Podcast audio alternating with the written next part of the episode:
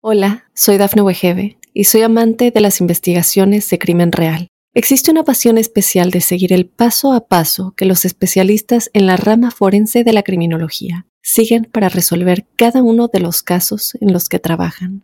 Si tú, como yo, eres una de las personas que encuentran fascinante escuchar este tipo de investigaciones, te invito a escuchar el podcast Trazos Criminales con la experta en perfilación criminal, Laura Quiñones Orquiza en tu plataforma de audio favorita. ¿Tomar suplementos de proteínas es imprescindible para ganar masa muscular o mejorar el rendimiento? ¿Qué diferencia hay entre la proteína de suero concentrada, aislada o hidrolizada? ¿Son iguales las proteínas de origen animal que las vegetales? ¿En qué me tengo que fijar para comprar una proteína de calidad?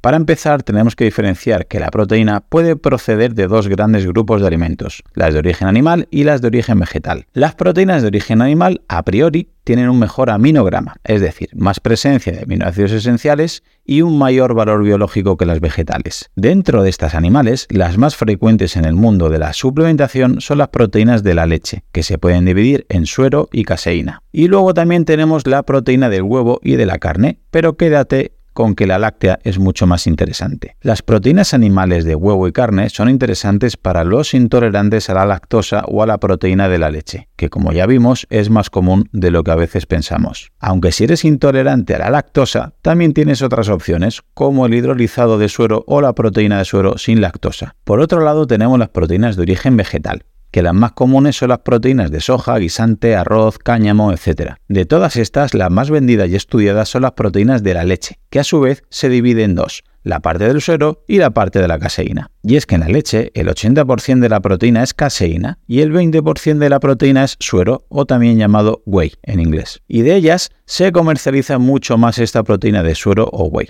la cual la puedes encontrar en tres formatos distintos, concentrada, aislada o hidrolizada. Cuando es concentrada significa que el porcentaje de proteínas está entre un 40 y un 80%. Cuando es aislada significa que el porcentaje de proteínas es de un 70-90%. Esta es una proteína algo más cara y la podrás ver con el nombre de aislado que en inglés es isolate. Así que recuerda que la traducción de isolate es aislado de proteína, por lo que cuando alguien te diga que su proteína es isolatada, dile que eso en español no existe. Y por otro lado está el hidrolizado del suero de la leche. Es una forma de predigerirla, es decir, que es más fácil de asimilar, por lo que es recomendable para la gente que tenga problemas digestivos con la proteína de leche normal. Tanto el concentrado de suero como el aislado son buenas opciones nutricionales. Si tienes algún grado de intolerancia a la lactosa, deberías sin duda optar por el aislado, y si tienes problemas digestivos, deberías optar por el hidrolizado. Si hablamos de salud, el concentrado retiene mayor cantidad de lactoferrina e inmunoglobulinas, que son muy beneficiosos para tu salud como ya vimos. Hola, soy Dafne Wegebe y soy amante de las investigaciones de crimen real. Existe una pasión especial de seguir el paso a paso que los especialistas en la rama forense de la criminología siguen para resolver cada uno de los casos en los que trabajan. Si tú, como yo, ¿Eres una de las personas que encuentran fascinante escuchar este tipo de investigaciones? Te invito a escuchar el podcast Trazos Criminales con la experta en perfilación criminal, Laura Quiñones Orquiza, en tu plataforma de audio favorita. Vale, pero todos los concentrados o aislados o hidrolizados serán iguales entre sí, ¿verdad?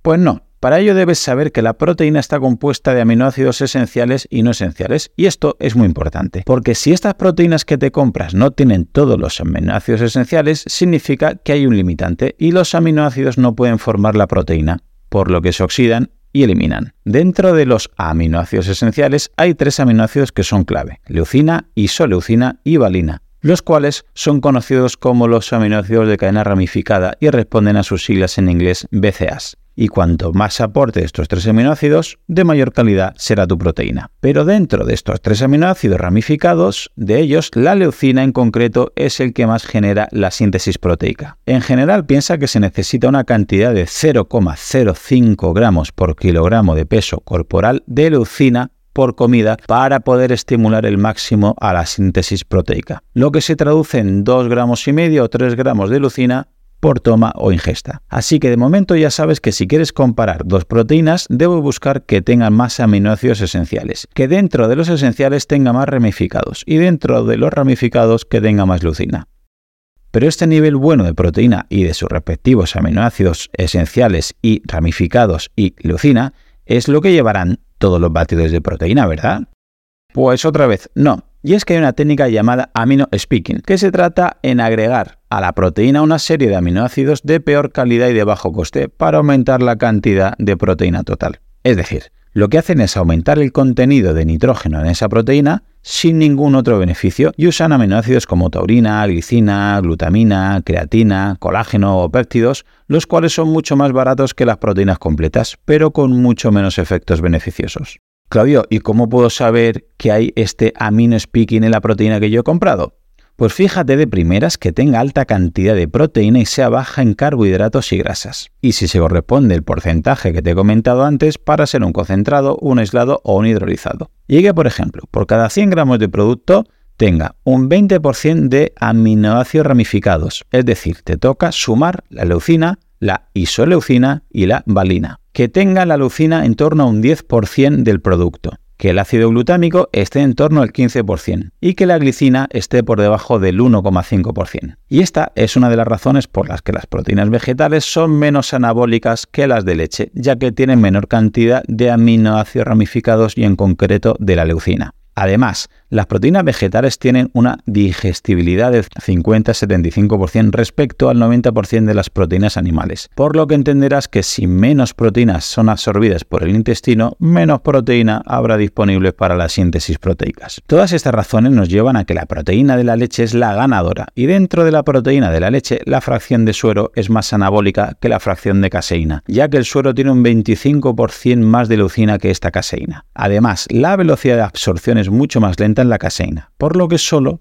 tiene ventajas en aquellas situaciones que vayan a pasar varias horas sin comer nada, como por ejemplo el descanso nocturno. Pero ojo, porque esto es otro golazo de la industria, ya que el consumo de proteína antes de dormir no aporta nada si el consumo de proteína diario ha sido el suficiente. Y es que la cantidad es clave, ya que en general se recomienda que la cantidad de proteínas debería estar entre 2,2 y 2,8 gramos por kilogramo de peso corporal al día en culturismo de élite y normalmente cuando hacen un déficit calórico, para evitar que se pierda masa muscular. Entre 1,6 y 2,2 gramos por kilogramo de peso corporal al día en la población en general con actividad física sin objetivos deportivos muy extremos. Y de 1,2 a 1,6 en población general con una actividad física reducida y personas mayores. Respecto al momento de la ingesta, parece ser que es más eficaz en los periodos pre o post-entreno. Aunque tradicionalmente se ha priorizado el post-entreno, no hay realmente apenas diferencias entre ellas. Se considera que la ingesta de 20 gramos de proteína de alta calidad por comida es suficiente si se hace pre-entreno. Y post-entreno se recomienda unos 40 gramos, aunque como siempre hay que hacerlo de manera individual. Ojo, que aquí te estoy hablando de los suplementos, pero ten en cuenta que la proteína que hay en la carne, pescados, huevos, etc., los nutrientes siempre son más completos que los nutrientes aislados de los batidos. Por lo que tu prioridad debe ser comer proteína de los alimentos si son de calidad. Ese debe ser tu aporte principal, antes que las proteínas en polvo, aminoácidos esenciales, ramificados o la leucina. Pero si tu ingesta está por debajo de lo que debes, podrías ayudarte con un suplemento de proteína de calidad, como el de suero de leche. Si eres vegano, los más completos son la proteína de soja, de guisante, de arroz y de cáñamo. Pero debes saber que la cantidad que debes aportar es mayor porque tienen menor valor biológico. Y también que para evitar que les falte algún aminoácido esencial y tenga limitantes, un truco es combinarlas entre ellas como combinar arroz y soja o arroz y guisante, para que tengan todos los aminoácidos y formen la proteína completa y así no se oxiden y eliminen esos aminoácidos que te estás tomando. También podría tener lógica añadirle a ese combinado de proteína vegetal un aporte extra de leucina para asegurarte que tiene el aporte del 9-10% por cada 100 gramos de producto que hace que esa proteína sea de mayor calidad. Pero Claudio, ¿la proteína no era mala para el riñón? Esto es uno de los mitos que siempre han perseguido a las proteínas, pero te lo dejo para el próximo en el que te contaré algo más sobre cuánta proteína debes tomar según los diferentes objetivos, así como posibles riesgos reales del consumo proteico. Y hasta aquí el episodio de hoy. Probablemente si tienes la capacidad de disfrutar de este contenido, tendrás la suerte de vivir en un lugar y en un contexto que con muy poco podrás hacer mucho, como cambiar y salvar vidas. Por ello te pido que si te ha gustado el contenido o te ha aportado algo de valor, el mejor regalo que me puedes hacer es que te unas a mi equipo de donación para que ayudemos juntos a que otros puedan vivir y además hacerlo de la manera más saludable y digna posible.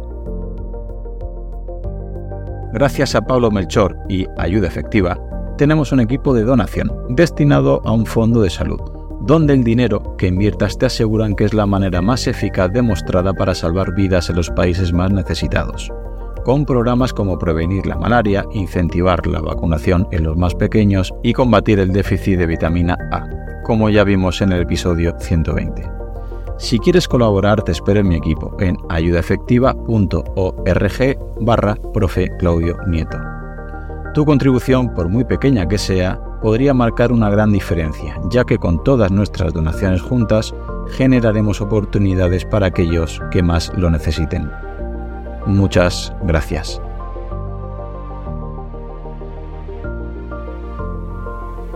Hola, soy Dafne Wegebe y soy amante de las investigaciones de crimen real. Existe una pasión especial de seguir el paso a paso que los especialistas en la rama forense de la criminología siguen para resolver cada uno de los casos en los que trabajan.